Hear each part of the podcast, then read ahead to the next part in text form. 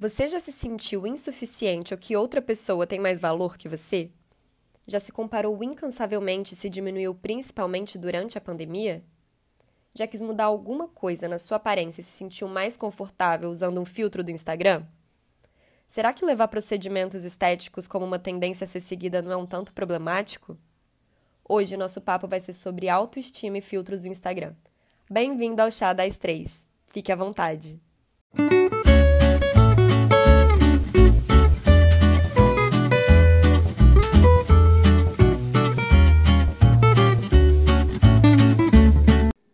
Oi! Sejam bem-vindos ao Chá das Três. Eu sou a Bianca Faria e esse é o segundo episódio do nosso podcast.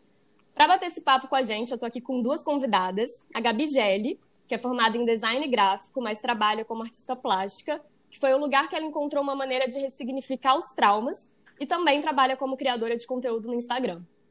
E a segunda convidada é a Luísa Amélia, brasiliense, mas atualmente morando em Floripa, a Lu é médica e dedica a maior parte do tempo dela aplicando a medicina integrativa na vida dela, que é a medicina que ela acredita, estuda e segue. Primeiro de tudo, eu quero agradecer vocês, meninas, que toparam esse convite. É muito importante para a gente da Topia ter aqui não só mulheres que a gente admira, tanto o trabalho como a personalidade, mas também a forma como vocês se posicionam. É, tudo bem com vocês? Oi, tudo ótimo. Estou super feliz de estar aqui hoje e animada para esse papo. Oi, é, também estou super, super, super feliz de estar aqui, muito animada também, é um prazer estar aqui. Bom, eu, eu iniciei apresentando brevemente vocês, mas agora eu quero pedir para que vocês falem um pouquinho mais de vocês. Vocês dividiram comigo, né, quando a gente estava conversando. E eu acho importante quem está escutando a gente saber um pouquinho mais do trabalho de vocês, que eu acho que tem tudo a ver com o nosso tema de hoje. Eu começo? Pode, pode começar. é, então, na verdade, toda a minha história com a arte vem de, um, de uma condição que eu descobri no coração com 16 anos, que eu descobri que tinha uma doença. E aí eu operei e fisicamente foi tudo bem, tudo certo. Não era nada um bicho de sete cabeças, mas você chegar perto da morte com 16 anos é uma coisa que, que abala muito. E, e eu fiquei um ano tendo crise pós-traumática, que eu ficava desmaiando na escola, eu apagava, era uma situação é, meio complexa. E aí, quando eu estava na, faculdade, eu tive uma matéria assim mais livre e que eu resolvi fazer um livro que contasse a história das cicatrizes das pessoas. Porque eu entendi que poderia ser uma ótimo, um ótimo jeito de ressignificar essas cicatrizes através é, eu, eu, comecei através do bordado, né? Eu comecei fotografando as pessoas e depois eu fiz um bordado dessas cicatrizes. E só o processo de fotografar as pessoas foi incrível, porque elas ficavam assim, eu nunca imaginei que alguém ia querer tirar foto da parte mais feia do meu corpo. Então eu senti que havia uma rejeição muito grande das cicatrizes. As pessoas sempre tentando esconder, e o quanto também o nosso o padrão de beleza da sociedade diz que a gente tem que ser perfeito e e a gente não tem direito a ter cicatrizes, sendo que todo mundo tem e todo mundo tem trauma. E aí foi nesse, nesse momento que eu falei, cara, a arte é uma super ferramenta de, de transformação, de comunicação, e é isso que eu quero fazer da minha vida. E aí, assim que eu embarquei nessa, e na quarentena eu comecei a gravar essas reflexões nos IGTVs pro Instagram, e tá sendo muito legal, assim. Eu acabo linkando muito as reflexões que eu faço com as obras de arte que eu tô fazendo no momento, então acaba que eu fico um ciclo todo fechadinho. Ai, que legal. é, eu conheço só o seu trabalho assim pelo Instagram, tanto é, como artista plástica e os vídeos que você faz. Então, assim, quem não conhece, aconselho super entrar no Instagram e conhecer. Vale super. Ah, é, e Lu, fala um pouquinho de você. Então, é, eu sempre gostei dessa parte de medicina integrativa. sempre achei que meu papel como médica não era só de diagnosticar e de tratar uma doença, mas também fazer com que as pessoas conheçam um pouquinho mais sobre elas mesmas, trazer essa consciência de saúde, né? Então, e a saúde, não só a saúde como a ausência de doenças, mas a gente está ali no nosso bem-estar físico, mental, espiritual, social, sexual, tudo. E meu objetivo hoje como médica é de incentivar uma vida com mais alma mesmo, né? Para todo mundo que está aí disposto a viver uma vida mais alinhada com a sua melhor versão, entendendo que, como a Gabi falou muito, né, que a gente é luz e sombra, então que a gente não é só essa parte linda, estereotipada e que a gente gosta de mostrar, mas que a gente tem a nossa parte de sombra e que tem que ser olhada e acolhida também da mesma forma, para que a gente possa viver da melhor forma. Ah, eu sou fã dessa medicina, Lu. Uhum. Sou suspeita para falar assim, sua amiga, né? Sua, pessoal, de muito tempo, mas acho lindo o trabalho que você vem fazendo também. Quem também não conhece, vai ver, porque vale muito. E que dupla! Adorei essa dupla que se formou pra gente. Nossa, já quero. Já quero consulta, já quero tudo. pra gente conversar sobre esse tema. Eu acho que para começar, pra gente entrar no tema, é importante a gente trazer a definição de autoestima a gente usa muito essa palavra, mas algumas vezes ela acaba sendo confundida com amor próprio e não é bem isso. A autoestima é a forma e a condição que cada pessoa se vê. Então é basicamente a forma como você enxerga a si mesmo. É, então a gente fala, né? Quando a gente se enxerga de forma positiva, a gente está com a autoestima alta, e quando a gente está se enxergando ali de forma negativa, a gente costuma falar que a gente está com autoestima baixa. E para começar, para a gente adentrar mesmo, é, no assunto. Eu quero saber como é a autoestima de cada uma de vocês, como ela está hoje. Se vocês forem fazer um balanço assim durante a vida de vocês, ela sempre teve constante ou ela passou por mudanças, altos e baixos? Como que é? Pode começar, Gabi. é, cara, eu atualmente, eu acho que eu tenho uma autoestima. A minha irmã fica me zoando que eu tenho uma autoestima até bem alta. Ela sempre me sacaneia com isso que eu, que eu falo, você se acha? eu falo, não é que eu me acho, eu tenho consciência do, do, do meu poder. Aquela. Muito bom, nossa. Mas eu acho que na pré-adolescência é uma fase muito complicada, né? Uma fase que você tá com o nariz meio desproporcional na cara, você tá de aparelho, o cabelo tá meio estranho. Então foi um período mais complicado assim para mim. Eu me enxergava de uma forma muito cruel. E, e eu acho que depois que essa fase passou, e, e vou te falar que tem muito a ver também com o meu trabalho, tanto que eu consegui enxergar o poder que o trabalho que eu tenho feito tem de impactar a vida das pessoas, faz com que eu me enxergue diferente. É, hum. Não só fisicamente, mas como um todo. Quando eu recebo uma mensagem de alguém falando sei lá, num IGTV que eu fiz. Cara, Gabi, é, esse vídeo mudou a minha percepção sobre X coisa, eu tava super mal e, nossa, mudou meu dia. Isso faz com que eu me sinta muito bem. Eu falo, caraca, eu tô falando alguma coisa que tem alguma importância, nem que seja na vida de uma pessoa. Uhum. Então, é, eu acho que isso acaba impactando na autoestima. E acho que atualmente eu tenho uma autoestima boa, assim. Ai, que bom, eu acho legal isso que você tocou do trabalho, né? Quando o seu trabalho toca uma outra pessoa e você se sente bem por isso, porque a autoestima, ela não tá só ligada à estética, né? Então é importante Sim. a gente pontuar que a autoestima ela também está ligada ao seu valor como um todo, é, a como é, você, é, às vezes, quem está com a autoestima baixa, né? Às vezes é porque não se sente aceito, não se sente com a opinião validada, não se sente é, intelectualmente é, desenvolvido. Então, existem várias questões aí que podem alterar a nossa autoestima. Então, é bem legal você trazer essa questão do, do trabalho também. Não só. É, eu acho que tem muito esse lugar, assim, de. É, a autoestima, para mim, é. Assim, eu, eu me olhar no espelho e me achar bonita tem muito a ver com, com eu estar tá feliz, eu estar tá fazendo uhum. uma coisa que eu uhum. acredito né? Assim, eu, posso estar linda e maravilhosa, mas se eu estiver infeliz, se eu não estiver fazendo uma coisa que eu gosto, você não vai se achar bonita. É, isso vai não. te levar para baixo. É, e você, Lu? A mesma é forma, é, é, me identifico mil por cento com tudo que a Gabi falou. Eu acho que nessa fase de pré-adolescência a gente vai tentando se encaixar, né? A gente não tá entendendo o que, que tá acontecendo, as mudanças são muito rápidas, a gente acaba sendo bem impaciente com a gente. Mas eu também atribuo hoje muito a minha autoestima no sentido de me sentir bem comigo mesma, sem precisar de aplausos, sabendo do meu valor dentro do meu trabalho, né? Sabendo que meu trabalho toca a vida de outras pessoas, sabendo que hum, é isso, né? Sabendo do meu valor como pessoa, que vai muito além da forma como eu tô, que eu me sinto quando eu me olho no espelho. Mas para mim tem muito, muito atribuída também ao valor do trabalho. E uhum. o fato de eu fazer isso com todo o amor, né? De colocar meu coração, minha alma, tudo naquilo e ver que está impactando a vida, como a Gabi falou, está impactando a vida de uma pessoa que seja. É, já sinto que a autoestima aí já dá uma aumentada.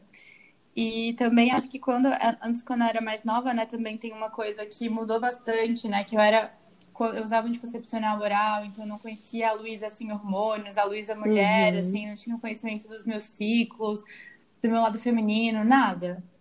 E à medida que eu fui me conhecendo, né, conhecendo quem eu era pura e eu é, criando intimidade com o meu corpo, conhecendo meus limites, o que funcionava ou não para mim, é, buscando os caminhos, né, para me acolher, para me cuidar.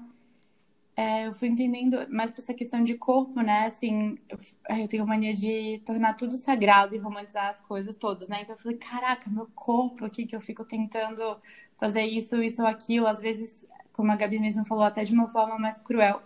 É uma a ferramenta que me permite experienciar a vida, né? Que me permite experienciar prazer, dor, calor, uhum. frio, sabor, cheiro, tudo que me conecta com tudo a vida.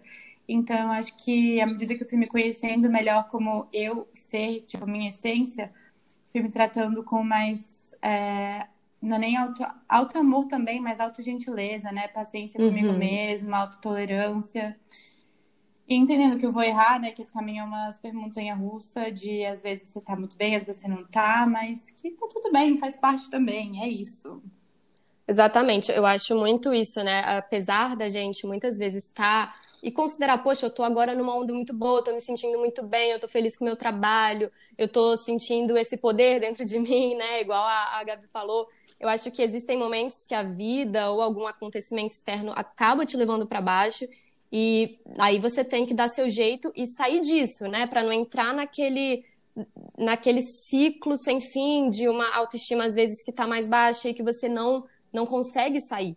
É, vocês conseguem enxergar em vocês algum sinal assim de alerta que a autoestima está caindo um pouco, que você não está se vendo daquela forma positiva, que talvez você esteja se colocando para baixo? Eu total. Vocês conseguem observar? Nossa, total. muito. Eu acho que, é, não sei, eu faço terapia tipo 10 anos. E, e eu acho que a terapia tem uma função muito grande de para além das, do que as pessoas que nunca fizeram acham que é para resolver problema, eu acho que é muito para a gente se conhecer. Uhum. E quando você se conhece muito, você se pega no, nos gatilhos dos ciclos na hora. Assim. Uhum. Assim. Tipo, quando eu começo assim, me alimentar mal, chutar o pau da barraca, não querer me exercitar, eu começar a virar a noite trabalhando, uhum. eu começo a fazer várias coisas que levam o meu corpo a um extremo. E aí eu começo a perceber por que, que eu tô me maltratando? Por que, que eu, eu não tô me, me colocando como prioridade? É, e eu acho que isso acaba afetando super a minha autoestima.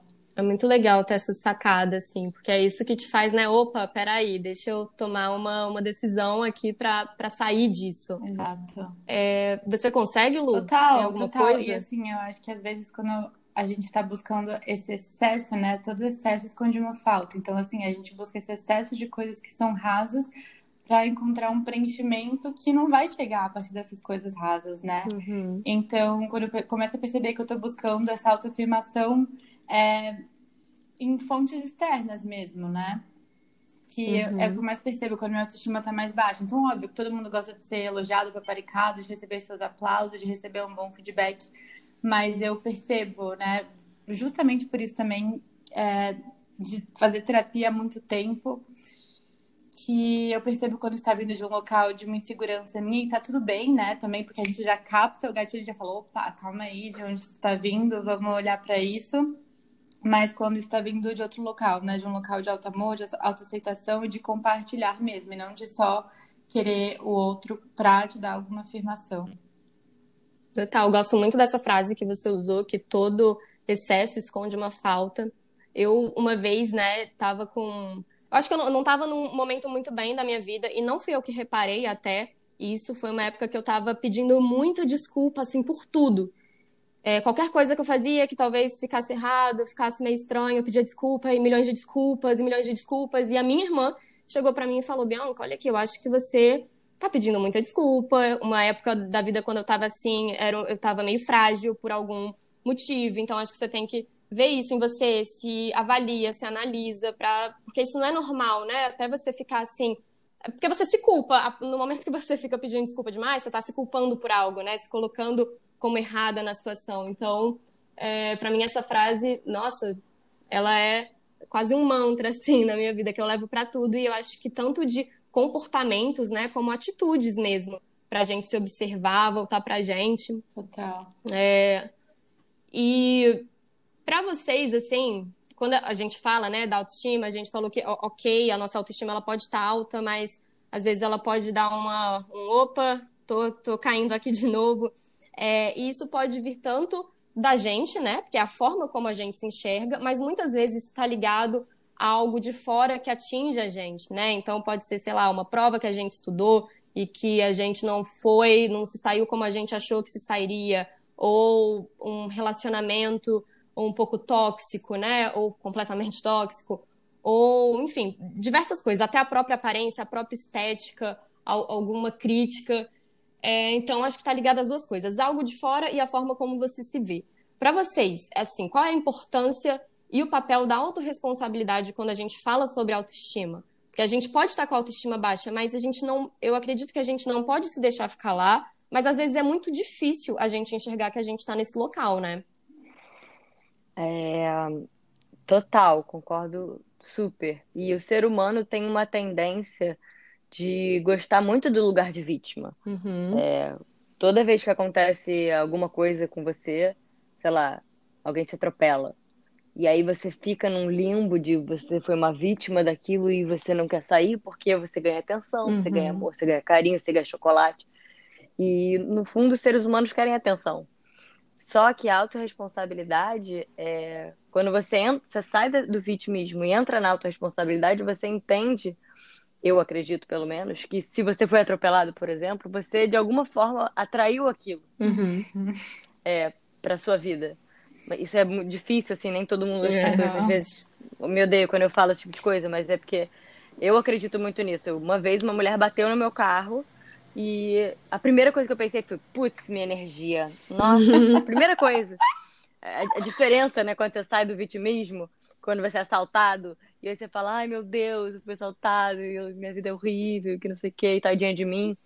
É, então eu acho que com a autoestima tem que ser igual. No momento que, você, que a gente está com uma baixa autoestima, é, é, é, importante a gente falar, se organiza, garota, se levanta, o que, que você precisa fazer para melhorar, não vai cair nesse buraco, não, não vai pegar um Hagendaz e assistir série durante uma semana, tipo assim, não, não entra nesse buraco. Então eu acho que tem um, um, um é, um, uma força interna que você tem que ter para startar esse processo. Uhum. Porque depois que você faz uma vez, você consegue voltar. Eu, acho, eu sinto que é muito difícil, né? Tipo, quanto mais você faz exercício, mais você faz exercício, é. quanto menos é. você faz, menos você faz.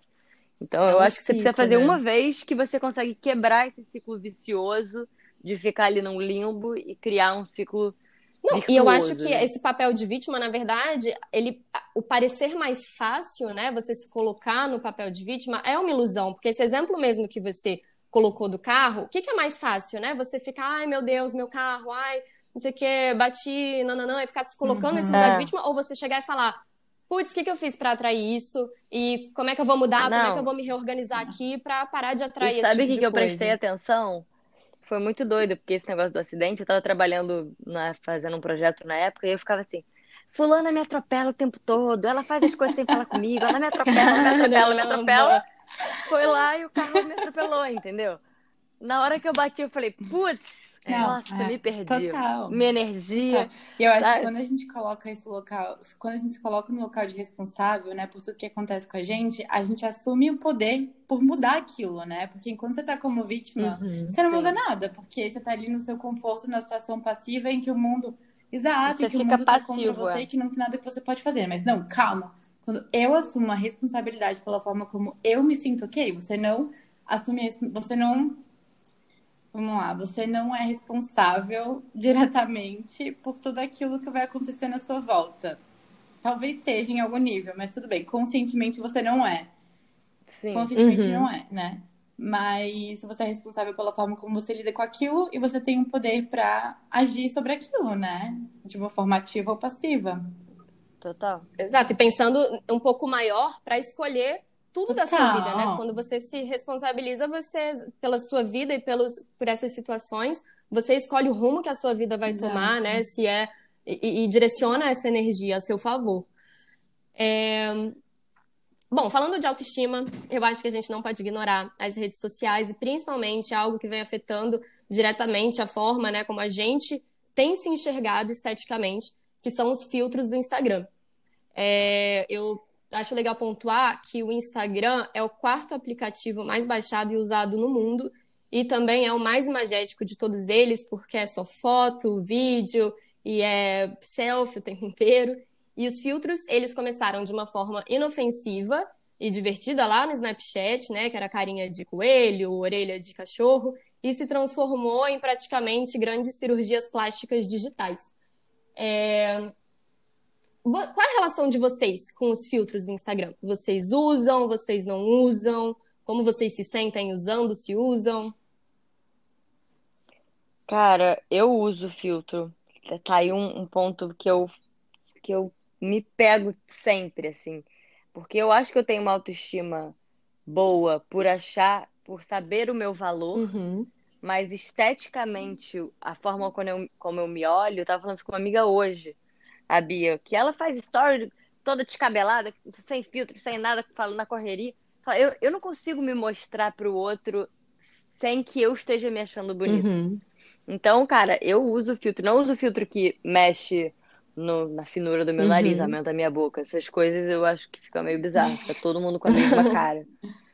Mas eu uso, assim, aquele que tem um blushzinho, um batonzinho, que dá um- uma corzinha, um blur, Exato. sei lá o quê. E eu realmente uso. E eu, e eu fico me perguntando muito. Eu falo, Caraca, como é que eu não consigo... A gente se acostumou tanto com, com a nossa imagem de filtro, que quando você tira o filtro, você fala, Exato. menina, essa não pega, garoto. Eu também, eu sou do mesmo jeito. Eu, eu não sou muito de tirar selfie assim ou fazer vídeo. Você trabalha com Instagram, né? Então você tá o tempo inteiro fazendo vídeo, mas eu não. Mas os meus É, vídeos os eu seus nem vídeos, faço exato, com que é só filtro. nos stories, né? Que tem Só isso, nos exatamente. stories. É. Mas eu não, eu não faço muito. Mas quando eu faço, eu costumo. Eu tenho lá uns filtros, nada de mudar muito o rosto, mas tem exatamente isso, né? Às vezes é um filtro que muda só assim a cor, é, ou realmente coloca um bronzeadinho, mas quando você tira aquele filtro, você realmente fala: caraca, cara de cansada, Exato. que olheira gigante. Então, isso eu consigo perceber, assim, que eu tenho em mim. E daí, às vezes, a gente vai lá e desiste, É. né? A gente vai lá e, opa, não vou tirar, não, porque com filtro não quero, também não vou É, tirar. exatamente, exatamente. É, eu penso da mesma forma. Eu também não gosto muito desses filtros que eu descobri o nome, né? Que é tipo filtro de top model, que aí tem o Foxy Eyes, bem estilo Kylie Jenner, né? Com o narizinho, Uhum. bocão. E eu também acho bizarro quando me colocam que eu acho muito estranho. É, eu também gosto de um filtrinho, principalmente esses que acabam mexendo um pouquinho na pele, mas eu acho isso muito louco, né? Como a gente se desacostumou a se ver sem filtro. Isso é muito É. louco. E eu acho que quando eu coloco esses filtros. pra Nunca gravei, eu acho que um stories e postei, né? De, com esses filtros aí que mudam o rosto. Mas é, é muito isso que a Gabi falou, né? Você ficou a cara igual de todo mundo e a gente perde nossa identidade, a gente perde o que, aquilo que é a Uhum. gente, a, no- a gente. O que, que é isso? Exatamente. É, e a relação, assim, porque uma coisa é a gente usar, né? A gente se enxergar no filtro ou fora dele, e outra coisa é a gente ver os outros, né? As pessoas que a gente segue. Isso muda pra vocês?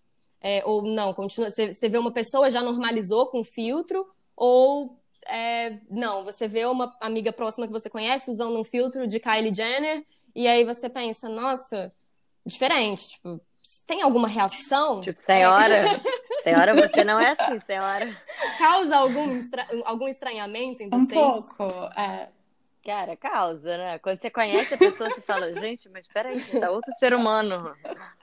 Eu acho também esquisito. acho esquisito.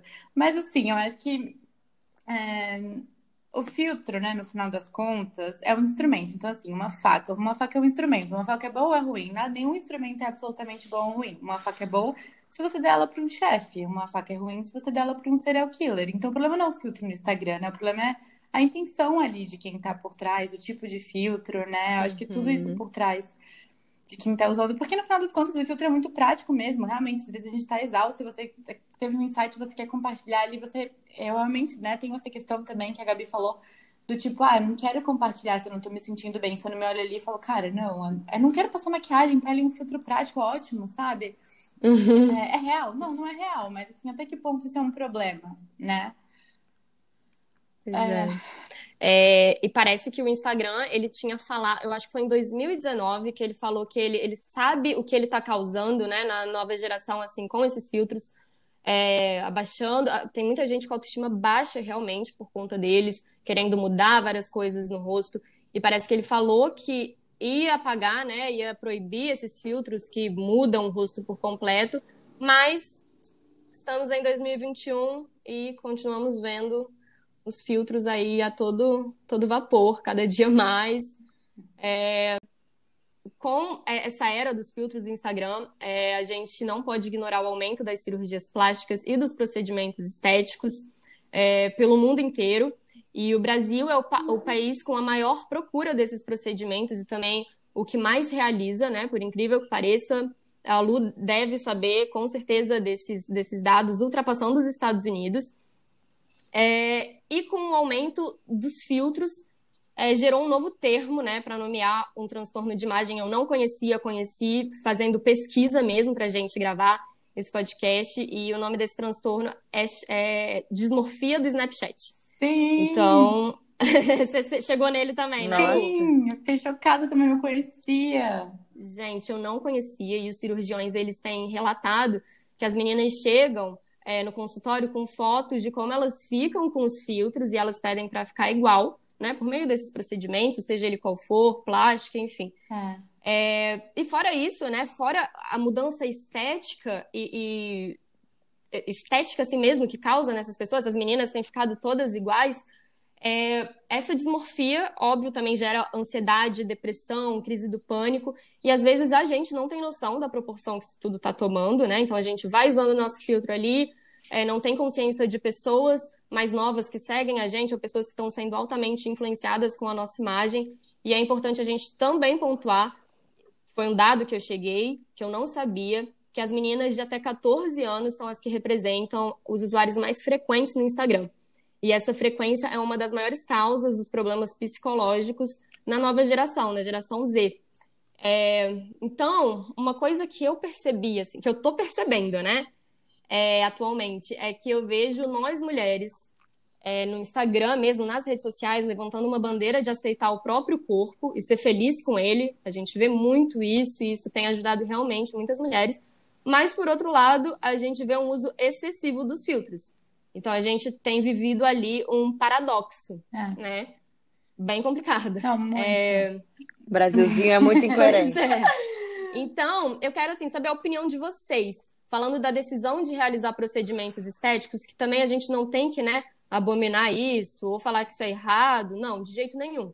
Mas o que é saudável e o que não é para vocês? Cara, eu acho que no, não sei se no Brasil ou no mundo, é, Acho que houve uma banalização dos procedimentos e das cirurgias como se fosse qualquer coisa. Sabe? Como se fosse assim, tô indo fazer Exato. a unha, a mesma coisa que eu tô indo botar Exatamente. na boca. Então eu acho que é uma coisa é, que, que é, perdeu a noção da importância Exato. que isso tem. Assim, eu tenho uma amiga de infância que fez uma rinoplastia e foi a melhor coisa que ela já fez na vida dela. A autoestima dela é uhum. é outra, ela é outra pessoa e eu entendo quanto isso foi importante para ela. Então, eu zero sou a pessoa que condena cirurgias e procedimentos. Eu acho que o problema é essa banalização da gente vai ali rapidinho botar uma boca, tirar uma olheira, fazer um negócio aqui rapidinho, puxa a sobrancelha, e aí quando vê tá todo mundo com aquela cara uhum. bizarra. E, e aí que eu acho problemático, Legal. entendeu? Eu acho que se é uma coisa que te incomoda, você pensou sobre aquilo, tem tempo que aquilo não te faz bem, e aí você conversou com o médico, conversou com pessoas, Exato. foi lá e fez um procedimento, e aquilo mudou a sua vida, cara, vai nessa, bota seu silicone, faz seu nariz, faz o que você quiser. Mas se você se olhou num fio do Instagram e falou, menina, ia ficar bem mais bonita assim. Vou lá Exatamente. Lá, eu quero a boca de tal pessoa, né? Eu quero. É, é aí que eu e não é nem, o melhor, assim, o melhor não, o pior é que não é nem a boca de outra pessoa, né? Que isso que é esse transtorno, que é dismorfia do Snapchat, que é um transtorno dismórfico corporal. Em que não é que você antes Antes você chegava num cirurgião plástico com a boca da Angelina Jolie, com o nariz de não sei quem, claro, eu quero isso aqui. Já tinha é, isso, já tinha. Sempre teve. Daí o médico vai te falar, não, olha, seu, pela sua estrutura de rosto não faz muito sentido, esse tipo de nariz, a gente pode fazer isso isso. Mas agora, você chega com você ali. Então você sabe na sua cabeça que aquilo ali é possível. É. Na verdade, aquilo não é possível, uhum. mas o filtro está te mostrando, você está vendo que aquilo é possível. Então por que você não pode fazer?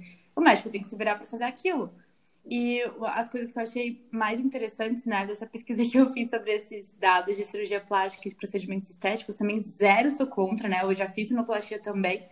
Uhum. Eu acho que a gente tem que fazer aquilo que faz com que a gente se sinta bem. Acho que vai muito da, da, da motivação pela qual você está buscando aquilo e de saber o limite, né, também. Então, cara, é um procedimento cirúrgico, existem riscos anestésicos, é uma discussão que pode te causar problemas anos à frente, né? Olha aí a doença de silicone para falar. E uhum. a, esse uso de botox, de uso de ácido, ácido hialurônico como se não fosse nada também, a gente está vendo que a longo prazo não é tão inofensivo assim, né?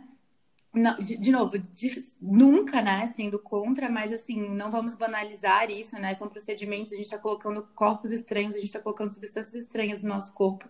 E é muita ingenuidade nossa achar que isso a longo prazo não vai dar nada, né? Então, uhum. é, os procedimentos estéticos, eu estava olhando isso, né? Os procedimentos estéticos que mais são feitos são a bichectomia, o, a rinoplastia e o procedimento de aumento labial, né? De preenchimento labial. Uhum. E principalmente entre meninas de 15 a 25 anos. Isso é muito Nossa. louco. É. E a isso é, é 15 é surreal. 15 é e a motivação, essa eu achei, não sei se você chegou nisso, Bi, mas a motivação o desejo de 60% das pessoas que fizeram rinoplastia foi se sair melhor em selfies. Isso é muito louco. Amiga, não, você não sabe, porque eu li isso na internet e esses dias eu tava rolando meu feed, não vou citar nomes, óbvio, mas uma conhecida minha, mais nova que eu, eu tô com 25 anos. Ela é mais nova que eu e ela fez bichectomia. E a, ela estava mostrando o resultado e na legenda ela estava falando há quanto tempo eu não me sentia bem numa selfie. Hum. E eu lembrei disso.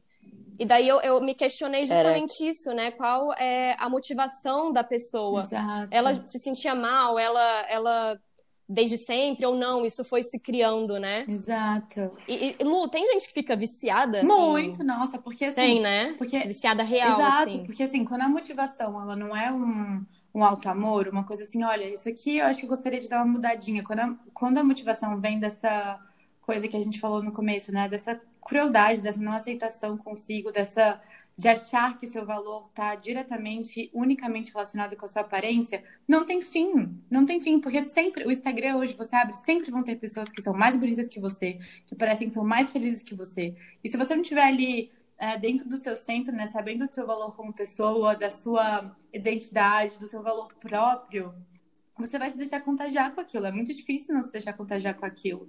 E aí nunca tem fim, né? Porque assim, esse padrão de perfeição não existe, é uma utopia a pessoa vai estar constantemente fazendo procedimento, procedimento, procedimento, até não sei quando, porque não tem fim. Exato, eu acho que a gente, nesse período né, de pandemia, quarentena, a gente esteve muito, principalmente lá no início, muito dentro do Instagram, né? Então, apesar é, do momento crítico e triste que a gente está vivendo, né, a pandemia e a quarentena, é, ao mesmo tempo que a gente esteve muito dentro do Instagram e sendo levado, né, por aquele por aquele sentimento ruim de ansiedade, pressão, é uma cobrança, um medo, eu vejo também que esse período veio reforçar na gente é, valores que talvez estivessem meio esquecidos, é, ou resgatar costumes que a gente perdeu, e até mesmo inserir na nossa rotina e na nossa vida pequenas coisas na tentativa assim de se salvar um pouco né dessa loucura que a gente tem vivenciado. Então eu, eu, percebo muito isso. Tem gente que continua né muito nessa loucura assim do Instagram. Direto eu converso com amigas que continuam se sentindo muito ansiosas. Eu mesmo tenho meus momentos. É... e é normal né nesse período que a gente está vivendo é, para todo mundo. Acho que as duas, né? A, a, a, Gabi trabalha com arte, então com certeza tem uma sensibilidade né, ali forte pulsando dentro dela, e a Lu como médica também.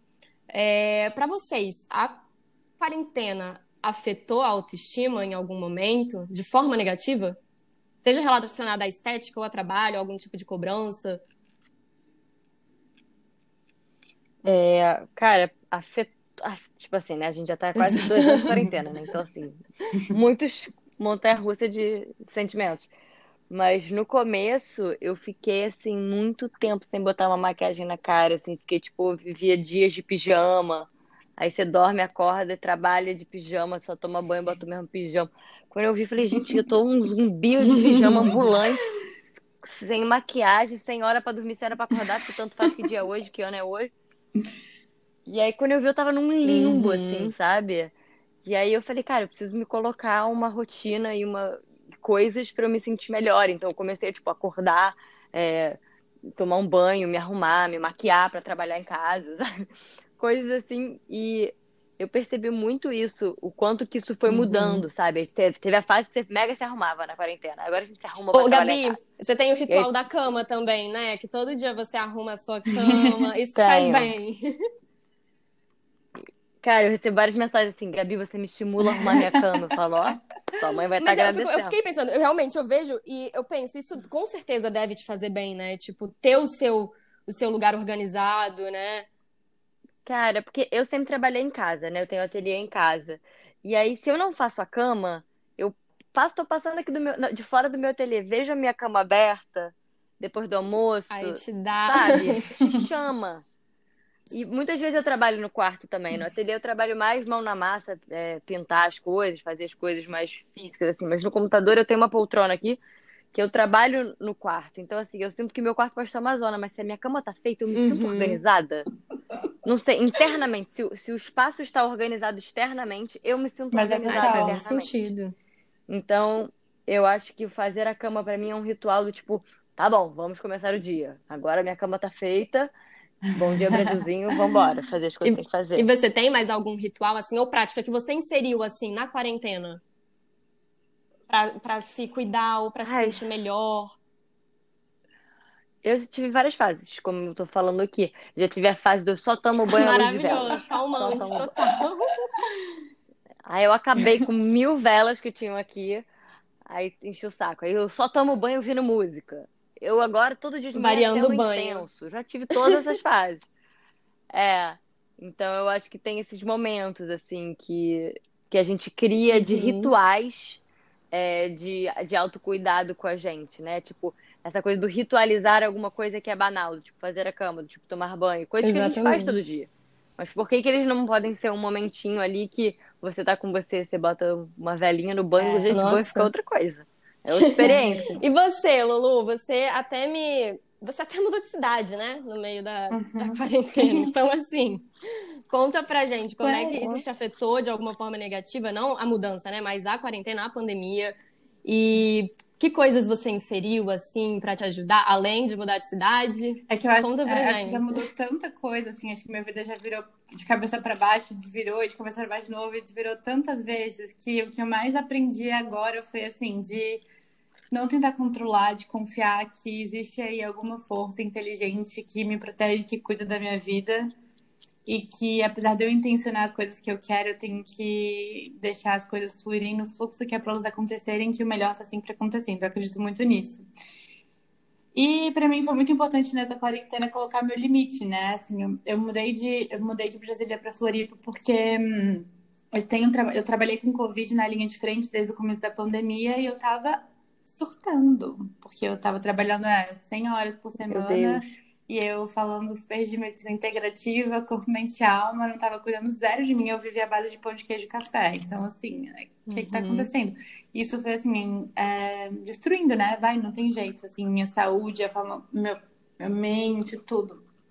E aí eu falei, não, eu preciso de dar uma, de vir cuidar de mim, de me conectar mais com o mar. Eu sempre sonhei, né, de morar perto do mar, então aqui eu tô a três minutos andando da praia.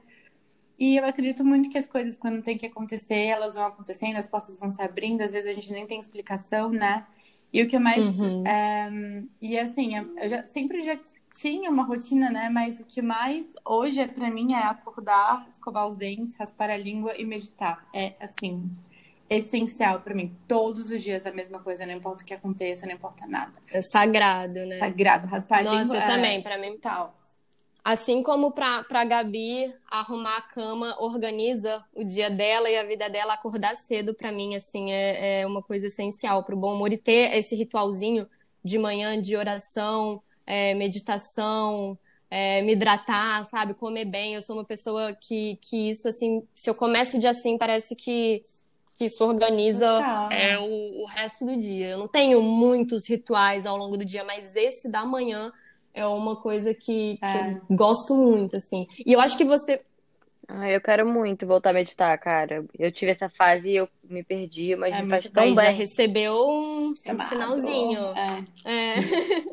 É, e eu É. acho que, Lu, você falou uma palavra muito boa da gente trazer, que é colocar limite. Total. Eu acho que, né, para nossa autoestima assim em geral, às vezes para a gente até observar como é que a gente anda, será que a gente está colocando limite nas nossas relações, né? Seja de trabalho, seja pessoal, familiar, Uhum. é, e trazer isso para nossa vida, né? Total. Porque eu acho que quando a gente começa a colocar limite, é, a gente se sente mais fiel a nós mesmos. Uhum. Eu sinto muito isso.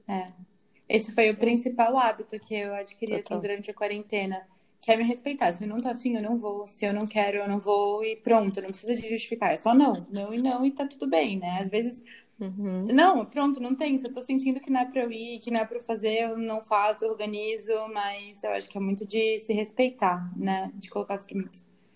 Como se a gente não tivesse Exato. o direito de não querer, né? Tipo assim, se, se você, se você tem que falar, cara, eu não vou porque eu tô pegada de trabalho. Você não pode falar assim, eu não vou porque eu não tô exatamente. afim. E tem muito, isso eu acho que é muito difícil para quem tem esse perfil de agradar, né? Tem muita gente que tem esse perfil de tipo colocar a, a necessidade do outro. Então é, pô, a minha amiga quer sair comigo, então tipo, poxa, eu vou sair com ela, mas na verdade você não tá afim naquele dia, não tá muito bem, ou só quer ficar em casa mesmo, ou não tá afim, como a Gabi falou, né?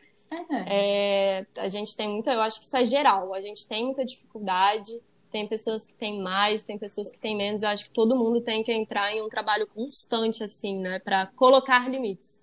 Isso é bem, bem importante. Sim. É, meninas, eu queria saber, assim, é, de vocês, se vocês fossem olhar hoje para vocês, para a vida de vocês, qual elogio vocês fariam a vocês mesmas? É, o que vocês é, olham hoje na vida de vocês, vocês falam, uau, é, parabéns, Gabi, ou parabéns, Luiz, eu consegui, eu me saí melhor do que eu achei que fosse me sair, ou eu me saí exatamente como eu achei que fosse me sair, que é incrível. O que, que vocês, o que, que vocês conseguem fazer essa análise assim? Cara, eu acho que tem uma coisa que eu fiz sem perceber na quarentena, que foi consistência. Porque eu sou ariana, né? Eu sou ótima de Uhum. começar coisas. Eu tenho ideias mirabolantes que eu vou dominar o mundo.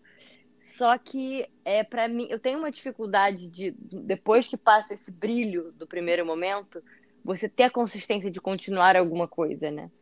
E, e eu, e eu hoje, exatamente hoje, faz um ano que eu postei meu primeiro Olha, IGTV. que legal. E assim, o tamanho que, Uhum. que virou, é, o quanto que cresceu e o quanto que eu, eu mudei o estilo como eu fazia o GTV, como eu faço reflexões hoje, como isso foi importante.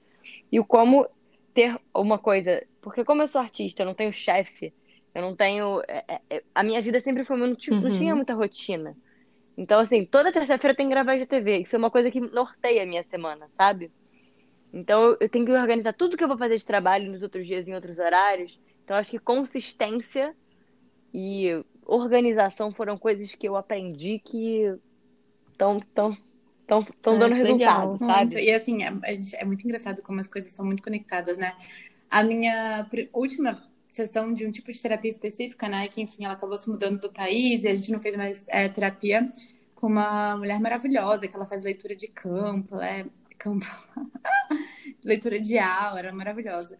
E ela falou pra mim exatamente isso que você falou, Gabi, que eu tava. É, eu queria encher um copo de suco de laranja e eu pegava várias laranjas e espremia um pouquinho, espremia um pouquinho, porque eu também tenho esse fogo, essa vontade de começar tudo. E aí eu não espremia nenhuma laranja até o final, no final das contas o copo nunca tava cheio, né? Porque daí eu sempre começava várias coisas, no final das contas não terminava nada, então não fazia nada no final das contas. E é isso, pra mim também, o que eu mais aprendi é continuar, assim, é ter essa determinação de fazer, e fazer, e fazer, e fazer, e fazer, e organizar e ter uma rotina. E isso é o que vem salvado, assim, de verdade. A minha saúde física, mental, espiritual é ter me mantido nessa rotina das coisas que são importantes pra mim, que realmente me nutrem como pessoa, né? Uhum. Cara, teve uma outra coisa que eu cheguei à conclusão também, que foi me respeitar, passei a me respeitar no sentido de eu não sou uma pessoa Uhum. que gosta de Uhum. acordar cedo. E eu me cobrava, porque eu acord... se eu acordava 10 horas da manhã, e aí eu olhava os stories, as pessoas já foram trabalhar, já voltaram, já levou a criança à escola, já voltou, já fez almoço, já fiquei... E eu falei, gente, eu tô acordando, o Brasil já viveu tudo. E eu ficava me cobrando muito nisso, só que, cara, eu realmente eu tenho um ritmo. Eu amo acordar 9 e meia, 10 horas e trabalhar até 10 horas da noite, às vezes até uma da manhã. Eu não me incomodo, eu, eu amo o momento onde acabou o horário comercial, as pessoas vão parar de me mandar mensagem e tá de madrugada eu vou poder pensar sozinha. E aí eu fico criativa. E eu me culpava muito por isso, porque eu achava que eu tinha que viver naquele horário. Falei, cara, mas por que, que eu preciso viver num horário se eu não trabalho numa empresa que me cobra horário? Eu não tenho um chefe que me cobra horário. Eu posso fazer o meu horário e tá tudo bem. Eu não ser como as pessoas que eu adoro malhar de manhã. Eu odeio malhar de manhã. Eu não consigo espremer uma pasta de dente. Vou conseguir levantar um peso. E eu acho que aceitar então, isso traz um alívio, né? Parece é. que você tira uma carga que você carregava é. desnecessária. E a quarentena me deu isso, sabe? É. Como a gente não saía, não tinha. Entendeu? Tanto faz se eu vou malhar sete horas da noite, que é o horário que eu gosto de malhar ou 7 horas da manhã, que eu odeio. Então, por que, que eu tenho que malhar 7 horas da manhã só porque todo mundo Exatamente. acha que é bom e fala que é bom? É Exato. bom para quem, né? Assim, tipo.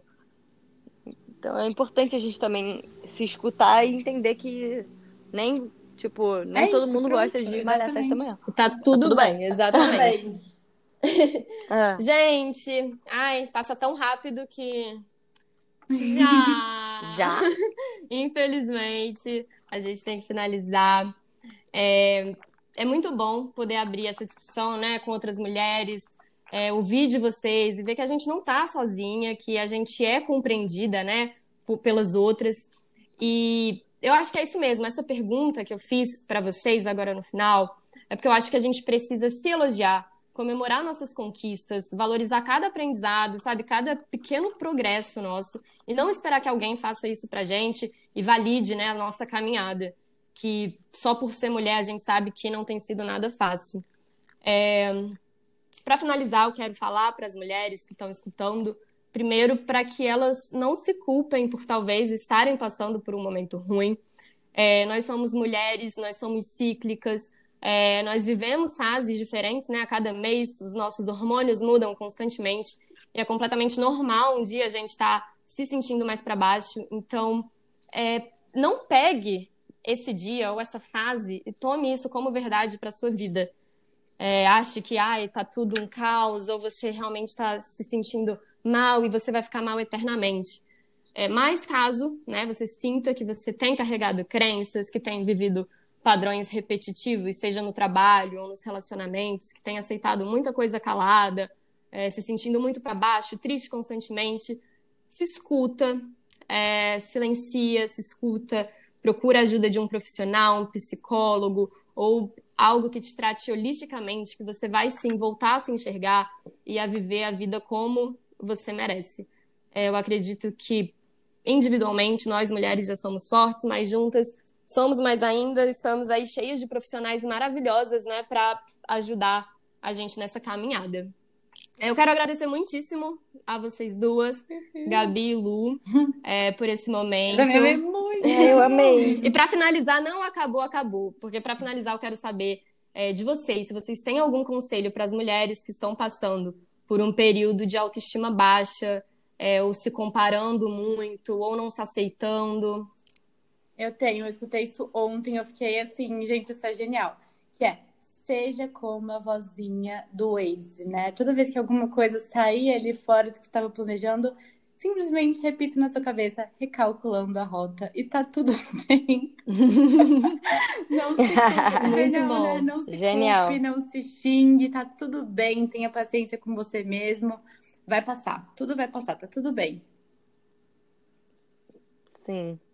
Eu acho que tem uma coisa importante também, é óbvio que a gente nunca quer ficar no lugar de vítima, é, mas às vezes uhum. se permite também sentir a dor, sabe? Porque às vezes também a gente fica numa, numa demanda de que o mundo demanda Exato. que a gente esteja bem.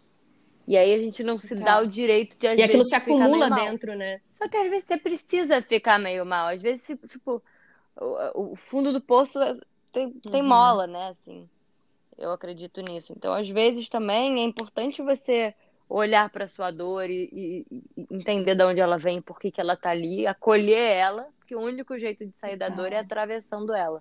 Botar embaixo do tapete nunca vai resolver. Então, assim, é... entender isso como um estado passageiro, né? No, tipo, não vai ficar no fundo do poço pra sempre, pelo amor de Deus, não é isso que eu tô falando. Mas também Total. se permitir sentir, sabe? Às vezes a gente acha que a gente tem que, que ser super mulheres. Tudo. Não, exatamente. A gente dá conta de tudo. É, é isso. Bom, meninas, muito obrigada mesmo. É... Já quero vocês de novo aqui Ai, conversando para um outro papo. E é isso. Amei muito, obrigada. Amei muito, deusas. muito obrigada, convite. Foi incrível. É isso, tchau, tchau, gente.